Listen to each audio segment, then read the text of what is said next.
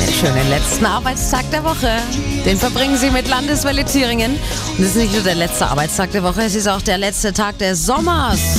Wir sagen heute Tschüss zum Sommer. Morgen beginnt zumindest aus Sicht der Meteorologen der Herbst. Und deshalb wird heute Bilanz gezogen. Wie war er, der Sommer 2018? Heiß, sehr heiß sogar. Und sehr trocken, klar, das haben wir uns ja schon gedacht. Wobei die Durchschnittstemperatur sich gar nicht so heiß anhört. 19,3 Grad ist der Wert für ganz Deutschland.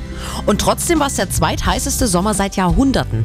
Wie sieht die Bilanz speziell für Thüringen aus? Anne-Kathrin Donat aus den Landeswelle Nachrichten. Ja, wir liegen genau im Bundesdurchschnitt, also bei 19,3 Grad durchschnittlich. Trotzdem hat sich die Wärme scheinbar wirklich im Osten gebündelt.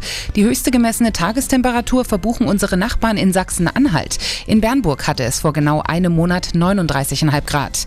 In Thüringen lag an diesem Hitzerekordtag Artern ganz vorn mit 38,2 Grad. Der Allzeitrekord in Artern wurde damit zwar nicht geknackt, aber für mein Empfinden war es trotzdem heiß genug.